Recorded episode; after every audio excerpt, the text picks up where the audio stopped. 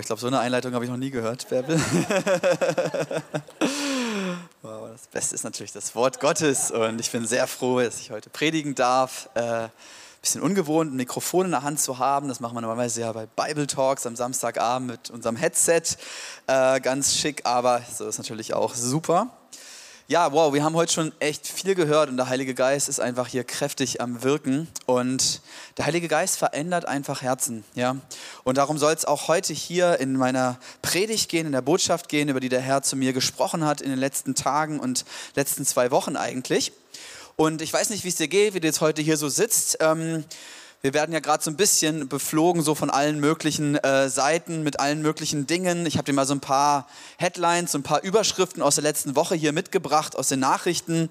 Ja, vielleicht zuallererst mal die Corona-Kurve, die wir seit anderthalb Jahren hier immer wieder angucken, die gerade wieder nach oben geht. Äh, was war noch die Woche? Das nächste Klimagipfel ja, in Glasgow, dann die... Ähm, ja, äh, die Regierungschefs, die zusammensitzen, wie man die Klimakrise äh, abwenden kann, dann viele Demonstranten davor und so weiter. Nächste Headline der letzten Woche, Deutschland unterschätzt Inflationsrisiken systematisch, hat hier jemand gesagt. Das heißt, die Inflation, ja, ich habe die Woche so ein ähm, Meme gesehen. Das haben wir seit, spätestens seit letzter Woche weißt du, was ein Meme ist äh, aus Guidos Predigt. Ja, äh, so, dass jetzt, wenn du an die, an die, Tankstellen gehst, dann brauchst du am besten noch einen Seelsorger, nachdem du getankt hast, weil es gerade so teuer ist, der Treibstoff. Ja. Ähm, Okay, alles Sachen, die uns gerade hier so ein bisschen äh, umtreiben, ja. Und äh, vielleicht hast du auch deine persönlichen Überschriften, deine persönlichen Nachrichten, deine persönlichen Headlines, die vielleicht auch nicht gerade so erbaulich sind momentan. Äh, vielleicht ist Krankheit, vielleicht ist Streit da, was auch immer. Ich möchte dir sagen, Gott möchte dir heute Abend begegnen, genau an diesem Punkt, wo du gerade stehst. Er holt dich genau da ab, wo du gerade stehst. Du brauchst ihm nichts vorzuspielen, du brauchst ihm nichts vorzumachen, du sollst einfach vor ihm authentisch sein, so wie wir es auch hier in den Zeugnissen gehört haben. Und er wird dir genau da begegnen, wo du stehst. Und das wollen wir uns jetzt heute auch bei einem Mann Gottes aus der Bibel anschauen, der selbst sich auch so gefühlt haben muss wie in so einem Belagerungszustand. Und du kannst deine Bibel schon mal aufschlagen in Richter 6. Ähm, das ist das Buch nach der Torah und dann kommt Josua und dann kommt Richter. Und das ist also diese Richterzeit. Und diese Richter in der Bibel in Israel musst du dir nicht so vorstellen wie, ja, vielleicht diese weißen Perücken in England, ja, und dann so ein Hammer irgendwie und dann spricht man irgendwelche Urteile. Das ist natürlich nicht das Bild von den Richtern, das hier gemeint ist, sondern das waren einfach Männer und Frauen. Ja, ein Beispiel wäre Deborah von einer Richterin, die Gott genauso berufen hat von Männern und Frauen, die Gott berufen hat für eine bestimmte Zeit, als Israel noch keinen König hatte. Das heißt, er hat sie berufen, in dieser Zeit dort ähm, militärische Anführer zu sein, auch Recht zu sprechen, klar, Streit zu schlichten und so weiter, einfach von Gott sich berufen zu lassen. Und einer von denen war Gideon. Und um den soll es heute gehen. Und wir schauen uns das mal von ganz von Anfang an an. Und als ich die Geschichte von Gideon gelesen habe in den letzten Tagen nochmal, waren da so ein paar Überraschungen drin, die mir vorher überhaupt nicht klar waren. Darum lade ich dich ein, jetzt auch nicht abzuschalten, wenn du denkst, oh, ich habe in meinem christlichen Leben schon fünf Predigten über Gideon gehört, ja, so ungefähr. Das Wort Gottes ist immer wieder frisch und lebendig und möchte heute neu zu dir sprechen. Amen. So, Richter 6, Vers 1. Was war die Situation? Da steht, und die Israeliten taten, was böse war in den Augen des Herrn. Da gab der Herr sie in die Hand Midians sieben Jahre lang. Und die Hand Midians war stark gegen Israel. Zum Schutz vor den Midianitern hatten sich die Israeliten die Schlupflö Schlupflöcher, nicht Schlüpfer, sorry, die Schlupflöcher gemacht. Schlüpfer vielleicht auch, sorry, äh, die Schlupflöcher gemacht, die in den Bergen sind.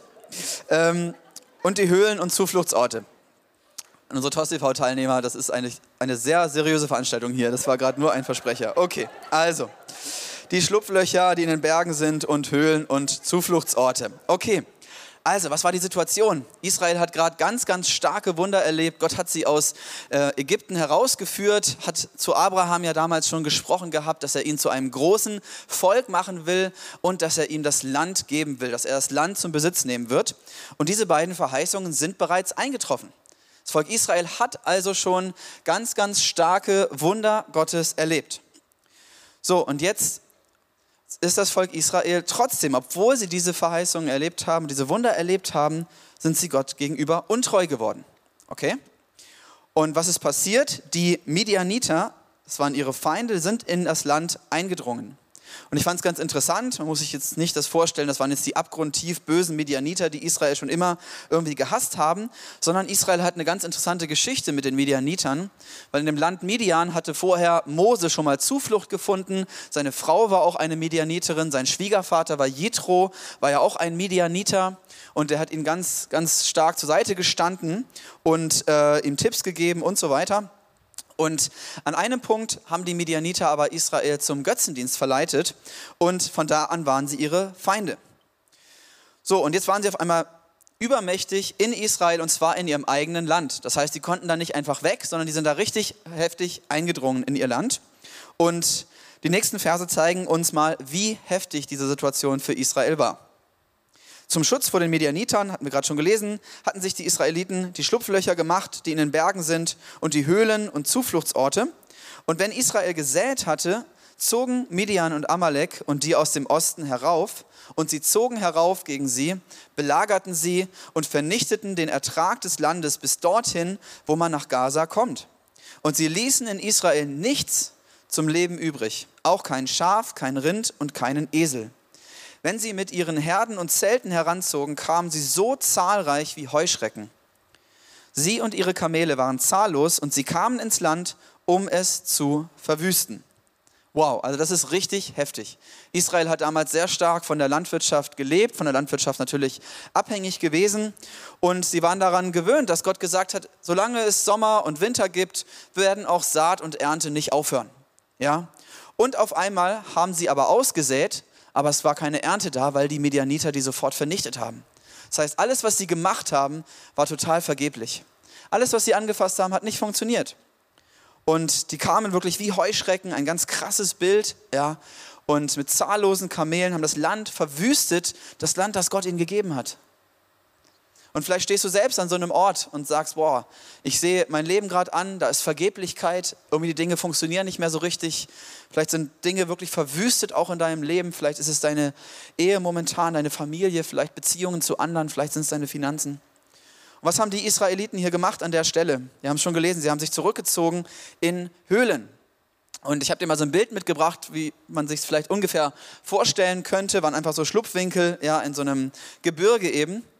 Und das hat mich sehr stark an unsere Zeit erinnert. Und ich glaube, dass es ein Wort ist, das Gott in unsere Zeit hineinspricht. Wir haben in den letzten Wochen schon gehört von diesem sogenannten Cave Syndrome, also diesem Höhlensyndrom. Jetzt gerade auch in dieser Phase der Corona-Zeit. Die Corona-Zeit hat uns sehr stark dazu ja, geführt. Und das war natürlich auch über eine Zeit lang richtig so, dass man sich isoliert hat, dass man zu Hause bleiben sollte, damit es keine Infektionsketten gibt, bevor man nicht Impfstoff und so weiter hatte. Nur was jetzt passiert ist, was man auch in der Gesellschaft feststellt, ist, jetzt darf man, darf man wieder mehr raus, jetzt darf man sich wieder treffen. Und für manche ist das eine totale Überforderung. Die kommen gar nicht mehr raus aus ihrer, aus ihrer Höhle. Ja, das ist das Cave-Syndrom, was man gerade überall in unserer Gesellschaft sieht. Aber ich glaube, dass es hier auch so ein geistliches Höhensyndrom gibt, dass es genauso ein geistliches Cave-Syndrom gibt, Vielleicht sind es diese aktuellen Nachrichten, die ich dir am Anfang gezeigt habe, die wie ein Belagerungszustand sind. Vielleicht sind es persönliche Krisen, vielleicht diese Vergeblichkeit. Und was, was machen wir oft? Wir ziehen uns zurück in unsere Höhle, ziehen uns zurück vor unseren Freunden, vielleicht vor Gott, vielleicht vor Gemeinde, vielleicht vor unserem Ehepartner. Vielleicht versuchen wir vor uns selbst irgendwie zu fliehen und du steckst in dieser Höhle drin. Und ich möchte dir heute sagen, dass heute Jesus dich aus dieser Höhle herausruft dass er dich herausruft aus dieser Höhle, wo es finster ist, wo du dich alleine fühlst. Und die Bibel sagt, dass Jesus Christus das Licht der Welt ist. Und er ruft dich heute raus aus dieser Höhle an sein wunderbares Licht. Und du kannst ihm heute so begegnen, vielleicht zum ersten Mal. Vielleicht musst du aber auch wieder herauskommen nach diesen letzten Monaten. Und wie ist das passiert hier beim Volk Israel? Richter 6, Vers 6 lesen wir. So wurde Israel durch Midian sehr geschwächt und die Israeliten schrien zum Herrn. Und das ist immer die beste, die beste Sache, die du machen kannst. Zum Herrn zu rufen, zum Herrn zu schreien, zum Herrn zu beten. Und er sagt, hey, wenn wir ihn von ganzem Herzen anrufen, dann wird er uns antworten. Dann wird er dir antworten. Und genau das passiert hier auch beim Volk Israel. Er sendet ihnen einen Propheten, der zu ihnen spricht. Nicht so ganz angenehme Worte erstmal. Ja, er sagt ihnen so, ich bin der Herr, euer Gott. Ihr habt nicht auf meine Stimme gehört. Er korrigiert sie aber gleichzeitig mit dieser Wahrheit, die er in ihr Leben hineinspricht, sendet er auch eine Rettung. Und diese Rettung kommt in Form von einem Menschen und das ist eben unser Gideon. So, und jetzt kennst du vielleicht Gideon aus dem Hebräer 11, ein Held des Glaubens und so weiter. Aber hier ist diese erste Begegnung, die wir mit Gideon haben. Und die war jetzt gar nicht so glorreich, finde ich. Schauen wir uns mal kurz an. Richter 6, Vers 11. Was Falsches gesagt? Okay. Die Hilfe kommt durch einen Mann, Gideon, und der Bote des Herrn kam und setzte sich unter die Terebinte, die in Ofra stand, und Joasch, dem Abi Esriten, gehörte. Sein Sohn Gideon aber drosch Weizen in der Kälte, um ihn vor Midian in Sicherheit zu bringen. Da erschien ihm der Bote des Herrn und sprach zu ihm, der Herr ist mit dir, tüchtiger Krieger. Wow, ein sehr ermutigendes Wort erstmal. Ich habe das vor ein paar Jahren mal als Jahresvers bekommen, in einer Situation, wo es mir jetzt auch gerade gar nicht mal so gut ging. Aber der hat irgendwie gesagt, der Herr ist mit dir, du tüchtiger Krieger. Ich dachte, okay, Herr, was meinst du damit? Ja? Und wenn wir uns hier diese Szene von Gideon anschauen, dann habe ich jetzt auch erstmal gedacht, als ich das nochmal gelesen habe, sieht es nicht unbedingt aus wie ein tüchtiger Krieger, wenn du mich fragst. Weil wir sehen ihn hier in dieser Situation, dass er eigentlich genauso unter diesem Zeitgeist der Einschüchterung ist, genauso in Rückzug, genauso in Angst vor den Midianitern. Du erkennst es daran, dass er ja hier seinem Vater hilft bei der Weizenernte offenbar. Und ich kenne mich jetzt nicht besonders gut aus, bin kein Experte für die Landwirtschaft, ja, aber was ich gelesen habe, ist, dass du diese Weizen auf einer weiten, auf einer großen Tenne, sogenannten Tenne, ähm, verarbeitest. Da ist ganz viel Platz, die ist ganz groß. Aber was er macht, ist, dass er das in einer Kälte, in einer sogenannten Kälte drischen. Eine Kälte ist eigentlich eine sehr enge, kleine Mulde oder auch so eine Tonne, wo du füge mal hinzu, hoffentlich mit gewaschenen Füßen, äh, die, ja, die Weintrauben zertrittst, ja, für die spätere, äh, für die spätere Weinproduktion. Das heißt, was ist mit Gideon passiert? Er hat sich selbst zurückgezogen, einfach aus Furcht, dass die Midianiter ihm etwas stehlen könnten und hat sich selbst von diesem weiten Raum der Tenne, von dem Land, das Gott ihm eigentlich schon gegeben hat, hat er sich zurückbringen lassen in ein, an einen sehr engen Ort, in diesen kleinen Ort äh, der Kälte. Das ist das Erste. Das Zweite ist, äh, in der Bibel geht es ja auch sehr oft darum, wie diese Personen heißen, weil Gott immer wieder auch eine, eine Bedeutung auch in diesen Namen legt. Und der Name Gideon, der heißt, so wie ich es gelesen habe, entweder mit verletzter Hand oder etwas abhauen. Ja, jetzt auch nicht so direkt das Positivste vielleicht.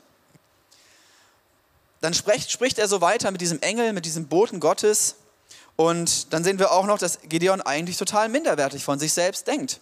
Vers 15 steht, meine Tausendschaft ist die unbedeutendste in Manasse und ich bin auch noch der Jüngste im Haus meines Vaters. Das war auch unser Gideon. So, zu allem Überfluss ist er dann auch noch bitter gegen den Herrn diskutiert mit ihm, sagt, wenn der Herr mit uns ist, weshalb ist uns dann all das hier widerfahren?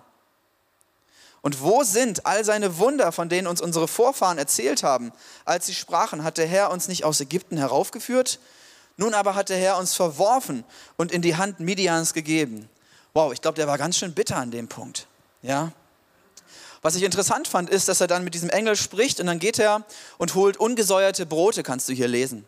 Das heißt, wir können davon ausgehen, dass er entweder jetzt nicht genug Zeit hatte, ähm, noch schnell was anderes zu machen, zu backen, oder dass es gerade die Zeit von Pessach war, vom Passafest war, was ich mir sehr gut vorstellen könnte, weil sie ja genau vorher darüber sprechen, dass es hier um den Auszug aus Ägypten ging. Das war ja Gottes Wunder, großes Wunder in, dem, in der Geschichte des Volkes Israels.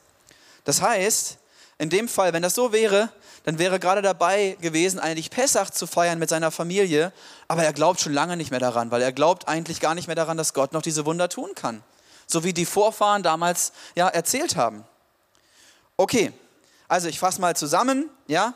Gideon war der jüngste Sohn seines Vaters, der noch bei seinen Eltern wohnte und arbeitete, war bitter gegen Gott, war von den Feinden völlig eingeschüchtert, machte sehr seltsame Sachen, wie zum Beispiel Weizen in einer Tonne für Trauben zu dreschen Außerdem hielt er vielleicht religiöse Feste aus Tradition und nicht etwa aus Glauben und Dankbarkeit, was ihn vielleicht zu einem Heuchler machte. Okay? Das ist Gideon. Und genau zu diesem Gideon sagt der Bote Gottes, der Herr ist mit dir, tüchtiger Krieger. Und er sagt genauso, geh in dieser deiner Kraft und du wirst Israel aus der Hand Medians retten. Habe nicht ich dich gesandt? Wow, Gott ist überhaupt nicht beeindruckt von der Schwäche von Gideon. Er ist überhaupt nicht beeindruckt von dem, wie es ihm gerade geht und äh, dass er jetzt in Rückzug und Angst lebt. Er macht das ihm an dem Punkt auch gar nicht zum Vorwurf zunächst. sondern er sagt einfach, ich habe dir was gegeben und gehe jetzt in dieser deiner Kraft. Das ist die Berufung Gottes für Gideon. Und das hat mich doch sehr, sehr stark daran erinnert, dass Jesus zu uns allen und zu seinen Jüngern zuerst, aber zu uns allen heute sagt, Matthäus 28, Darum geht hin und lehret alle Völker, tauft sie auf den Namen des Vaters und des Sohnes und des Heiligen Geistes und lehrt sie alles halten, was ich euch befohlen habe. Und siehe, ich bin bei euch alle Tage bis an der Weltende. Das heißt, Jesus ruft dich, egal wie du dich gerade fühlst, egal welche Kämpfe du vielleicht hast, auch egal übrigens, wie gerade die Großwetterlage ist um uns herum, egal, ob, ja, was es für eine neue Bundesregierung geben wird hier in Deutschland, jetzt wie auch immer, was auch gerade los ist, Dinge, für die wir auch beten, aber Gott ist total unbeeindruckt von unseren Umständen. Gott ist total unbeeindruckt von dem, was um uns herum passiert, weil er ist Gott. Er hat den Sieg schon errungen. Ja, das ist unser Gott. Amen. So, und was hat Gideon gemacht? Er hat dieses Wort von Gott empfangen und er hat mit Glauben darauf geantwortet. Er brachte dem Herrn ein Opfer und er hat sofort die Wunder Gottes erlebt. Wow, das ist echt krass. Ja, der hat das dann dahin getan auf so einen Felsen. Dann kam auf einmal Feuer aus dem Felsen, hat das Opfer verzehrt, hat sich umgedreht, wollte wahrscheinlich irgendwas nochmal zu dem Engel sagen. Der war dann schon weg. Ja, wow, das würde ich auch gerne mal erleben. Also erlebst sofort Wunder Gottes, wenn wir hier im Glauben auf Gottes Wort antworten. Dann lesen wir in Richter 6, 22 und Gideon sah, dass es der Bote des Herrn gewesen war. Und Gideon sprach, wehe Herr, Herr, denn ich habe den Boten des Herrn gesehen von Angesicht zu Angesicht. Aber der Herr sprach zu ihm, Friede sei mit dir, fürchte dich nicht, du musst nicht sterben. Und Gideon baute dem Herrn dort einen Altar und nannte ihn, der Herr ist Friede, und ist dort geblieben bis auf den heutigen Tag. Das heißt, Gideon hatte hier eine ganz, ganz starke Begegnung mit Gott. Und vielleicht warst du in Polen dabei, hast dort genauso einfach eine ganz starke Begegnung mit Gott gehabt, wie wir vorhin auch die Zeugnisse gehört haben, das starke Video gesehen haben. Vielleicht warst du gestern in Bible Talks, wo Sammy Haas eine ganz starke Predigt auch über Glauben gehalten hat, viele hier da vorne waren und im Heiligen Geist neu begegnet sind. Vielleicht bist du selbst einfach dem Herrn in letzter Zeit stark begegnet. Aber lass es dabei nicht stehen. Gideon hat es dabei nicht belassen. Wenn er jetzt gesagt hätte, wow, das war jetzt echt stark, nach Hause gegangen wäre, seinem Vater erzählt hätte und genauso gerade weitergemacht hätte wie vorher, dann wäre sein Leben nicht weiter, nicht in dem Sinne weitergegangen, wie Gott ihn berufen hat. Sondern er ist gleich den nächsten Schritt gegangen. Das Erste, was er gemacht hat, ist, er ist nach Hause gegangen und hat erstmal diese Götzenaltäre eingerissen, die bei seinem Vater zu Hause waren. Oh, das hat ihm echt was gekostet. Das hat er mit Zittern und Zagen nachts im Dunkeln gemacht, kannst du da lesen. Aber er hat es gemacht aber er, hat es, er war einfach gehorsam. Ja. Und dann, das gefällt mir besonders gut, ist er auf diesen Berg gegangen, wo diese Zufluchtsstätte und diese Höhlen drin waren, wo er sich vorher versteckt hatte und hat ganz oben Gott einen Altar gebaut. Hat gesagt, Herr, ich bete dich an über diesem Ort meines Rückzugs. Ich bete dich an über diesem Ort von Niederlage vielleicht, weil du bist Gott und du bist größer als alles, was ich hier erlebt habe gerade. Und ja, äh, und dann sehen wir, wie Gott ihn tatsächlich zu so einem Richter macht, in diesem biblischen Sinne, zum Feldherrn, Anführer äh, und vertreibt mit ihm zusammen die Midianiter aus Israel. Und wir lesen dann hier, und der Geist des Herrn war in Gideon gefahren. Wow, und so wurde Gideon von einem entmutigten Mann, der irgendwie in der Niederlage lebte, genau wie der Rest seines Volkes, zu einem Mann, der erfüllt war mit dem Heiligen Geist. Ein Mann, der erfüllt war mit der Kraft Gottes, der nicht mal eingeschüchtert war und der Gottes Wunder erlebt hat. Und was war jetzt genau der Schlüssel? Ja, und den lesen wir dann tatsächlich in Hebräer 11, wo wir von diesen Helden des Glaubens lesen. Sagt, die Zeit würde mir zu kurz, wenn ich erzählen sollte von Gideon und Barak und Simson und Jephthah und David und Samuel und den Propheten. Diese haben durch den Glauben Königreiche bezwungen, Gerechtigkeit geübt, Verheißungen erlangt, Löwen den Rachen gestopft, des Feuers Kraft gelöscht, sind der, Schwerte, der Schärfe des Schwertes entronnen, aus der Schwachheit zu Kräften gekommen, sind stark geworden im Kampf, haben fremde Heere in die Flucht geschlagen. Wow, und da finden wir Gideon genauso weiter. Er ist aus der Schwachheit zu Kräften gekommen. Er hat fremde Heere in die Flucht geschlagen. Der Gideon, der vorher in Rückzug gelebt hat und der bitter war und der äh, eingeschränkt war, der auf einem ganz kleinen, engen Raum war. Er hat Gottes Verheißung erlangt. Und als ich das heute nochmal so gelesen habe, habe ich nochmal an einen Aspekt gedacht von meiner Geschichte, die Gott mit mir gemacht hat, ja, mein Zeugnis. Und äh, ich habe davon schon viel erzählt, möchte vielleicht einen kurzen Aspekt rausgreifen. Ich war früher genauso jemand, der total eingeschüchtert war. Ganz leicht, ja. Von Leuten, die irgendwie sehr selbstbewusst aufgetreten sind, ja, bin ich sehr, ähm, habe ich mich sehr eingeschüchtert gefühlt, ja. Besonders stark war das dann, als ich hier an die Universität kam, nach Tübingen und angefangen habe zu studieren. Ich bin der Erste aus meiner Familie, der studiert. Ich komme nicht aus einem akademischen Hintergrund. Das kam mir alles sehr komisch vor, wie Leute miteinander reden, kommunizieren, was Leuten wichtig ist, ja, worüber man so alles nachdenken kann und so weiter. Es war eine ganz komische Kultur für mich. Und doch wusste ich, Gott hat mich da reingerufen. Und es war wirklich ein Blindflug, ja, weil ich einfach wusste, Gott hat mich hier reingerufen. Und besonders krass war der Blindflug, als er dann nach sechs Jahren auch meinte, nee, das reicht jetzt immer noch nicht, jetzt kommt noch die Promotion, die Doktorarbeit, okay? Und er hat, er hat damals zu mir gesagt, Florian, ich will dir eine Stimme in der Gesellschaft geben und ich will dich zu einem geistlichen Vater von vielen machen. Und äh, dieses Wort hatte ich und ich werde dich versorgen, das hat er auch zu mir gesagt. Und genau das habe ich in den nächsten vier Jahren dann erlebt. Wirklich auch mit Zittern und Zagen, mit Aufs und Abs. Aber ähm, er hat mich da durchgeführt. Ja. Gut, ich habe dann ein Buch geschrieben über die englische Literatur zwischen 1500 und 1700. Du kannst es dir auf Amazon bestellen. Ähm, kleiner Scherz.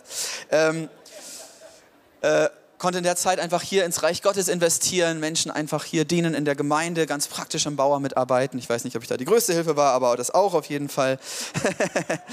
Marsch des Lebens äh, mit voranzubringen und alles, was einfach so auch auf dem Herzen Gottes war. Und ich bin total gesegnet. Ja. Und äh, das möchte ich einfach zur Ehre Gottes sagen. Das wäre doch jetzt eigentlich ein schönes Ende von der Predigt, oder? Gideon hat seine Verheißung erreicht. Florian ist gesegnet. Wow, hey, ganz toll, ja. Ähm, aber da fehlt noch was. Wenn, ich hatte es gar nicht mehr so ganz auf dem Schirm, was eigentlich dann später mit Gideon noch passiert war. Und ich glaube, dass es ganz wichtig ist, dass wir uns nicht nur die angenehmen Stellen des Wortes Gottes raussuchen, sondern uns das ganze Bild angucken, auch von so jemandem wie Gideon hier. Und ich weiß nicht, ob du es so auf dem Kopf, äh, auf der Platte hattest, auf, im Kopf, auf der Platte hattest, so rum. Der, ja. ähm, was am Ende passiert ist bei seiner letzten Schlacht eigentlich gegen die Medianiter in Richter 8, Vers 21 lesen wir, da erhob sich Gideon und erschlug Sebach und Salmona, das waren so die letzten Könige der Medianiter, und dann und nahm die Möhnchen, steht in meiner äh, Übersetzung, die an den Hälsen ihrer Kamele hingen, an sich. Ich dachte, ja, was sind jetzt diese Möhnchen? Ja, es hört sich so ein bisschen niedlich an, so ein bisschen weihnachtlich vielleicht an, ja. Ähm, aber es waren Amulette, okkulte Amulette eigentlich, die die Medianiter genommen haben, um ihre Götzen anzubeten.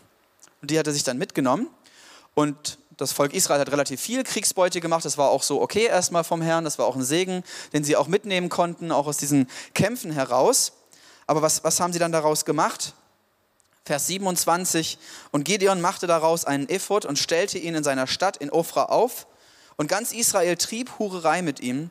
Und das wurde Gideon und seinem Haus zum Fallstrick. Boah, ja, auf einmal wurde diese Kriegsbeute, die Gott eigentlich auch als Segen dem Volk Israel geben wollte, zu einem Fallstrick. Ja, auf einmal wurden diese Götzen seiner Vergangenheit wieder attraktiv, die er eigentlich bei seiner Hinwendung zu Gott, sage ich mal, zu seiner Bekehrung damals abgelegt und vernichtet hatte. Auf einmal sind die wieder aufgeploppt und er hat sich nicht nur die selbst genommen, sondern hat auch noch andere damit verführt, nämlich das Volk damit verführt. Ja. Und ich habe in der Vorbereitung ich glaube, es ist wirklich eine Botschaft auch, auch vom Herrn an uns. Ich werde nächsten Monat 36, ja, und vielleicht mal, ich glaube, das ist ein Wort, das an alle so um 30, so in der Zeit, wo du gerade so mit deiner Ausbildung vielleicht fertig bist, vielleicht Studium, äh, jetzt so im Leben, ich sag mal so, gesettelt bist, ja, hast wirklich auch vielleicht Glaubenskämpfe durchlebt, wie ich es auch selbst gerade von mir erzählt habe. Und du erlebst jetzt wirklich den Segen Gottes, ja. Und vielleicht hast du auch schon geheiratet, hast vielleicht Kinder, hast vielleicht einen guten Job, beruflichen Erfolg und so weiter. Verdienst jetzt endlich mal ordentliches Geld, ja. Ähm, nicht mehr BAföG oder irgendeine Ausbildungsvergütung oder sowas, ja. Und das ist auch gut und Gott möchte uns damit auch segnen, das ist gar keine Frage. Aber ich glaube, dass die Geschichte von Gideon hier, uns hier zeigt und uns davor warnt, dass dieser Segen Gottes auch schnell zum Götzen in unserem Leben werden kann und damit zum Fallstrick auch für uns werden kann. Das heißt, diese Götzen, die stehen ja immer dafür, für alles, was mein Herz irgendwie abspenstig macht von Gott. Damals ganz krass und ganz klar mit irgendwelchen Statuen und dämonischen äh, Götzensachen da, die da irgendwo rumstanden und so weiter. Aber Götzen können genauso Dinge sein, die mir auf einmal wichtiger sind als meine Beziehung zu Jesus. Vielleicht ist es tatsächlich mein Partner, vielleicht ist es meine Familie, vielleicht meine Kinder, vielleicht ist es mein Job, vielleicht mein Haus, mein Eigentum, das ich mir gekauft habe. Mensch, das ich doch von, als Segen Gottes bekommen habe. Aber ich merke auf einmal gleichzeitig, dass mein Herz gegenüber Jesus kälter wird. Ja, bin auf einmal im Gottesdienst, habe gar nicht so richtig Lust, gehe trotzdem hin. Klar, macht man halt so. Ja, bin ein bisschen gelangweilt so während der ganzen Zeit, denke schon daran, was ich vielleicht abends mache und so. Und sind alles Indizien dafür, dass mein Herz eigentlich kalt ist eh gegenüber dem Herrn. Und dann, ist es, dann kann es wirklich zu meinem Fallstrick werden. Und ich glaube, dass wir davon auch umkehren sollen. Wir wissen nicht, was hier Gideon gemacht hat. Äh, wir lesen das nicht, wie es dann direkt danach weitergeht. Aber wir lesen schon davon, dass sein Erbe ja eigentlich sehr positiv war. Das heißt, er wird in der Bibel danach eigentlich nur noch positiv dargestellt. Ähm, und äh, wir haben das schon gehört aus Hebräer 11, wo er unter den Helden des Glaubens genannt wird. Und wir lesen sogar eine messianische Prophetie, die also auf Jesus hinweist, hinweist und die aber auch genauso auf Gideon hinweist. Und vielleicht kann die Band schon mal nach vorne kommen. Möchte ich dir gerne noch vorlesen aus Jesaja 9, ab Vers 3. Denn du hast ihr drückendes Joch, die Jochstange auf ihrer Schulter und den Stecken ihres Treibers zerbrochen wie am Tage Midians. Denn jeder Stiefel, der mit Gedröhn dahergeht und jeder Mantel durch Blut geschleift, wird verbrannt und vom Feuer verzehrt. Denn uns ist ein Kind geboren, ein Sohn ist uns gegeben und die Herrschaft ist auf seiner Schulter. Und er heißt Wunderrat, Gott hält, ewig Vater, Friedefürst, auf dass seine Herrschaft groß werde und des Friedens kein Ende auf dem Thron Davids und in seinem Königreich, dass er es stärke und stütze durch Recht und Gerechtigkeit von nun an bis in Ewigkeit. Solches wird tun der Eifer des Herrn Zebaoth. Wow, und ich glaube, hey, das ist, das ist Jesus, ja, das ist unser Herr, das ist unser Gottheld. Das ist der Gott, der dich heute rausrufen will aus jeder Höhle, in der du vielleicht bist.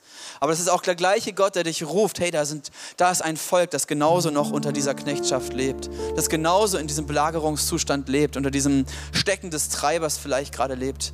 Und der Herr hat uns berufen, hinzugehen zu den Menschen, hinzugehen und das Evangelium zu verkündigen und genauso Rettung für Menschen zu sein.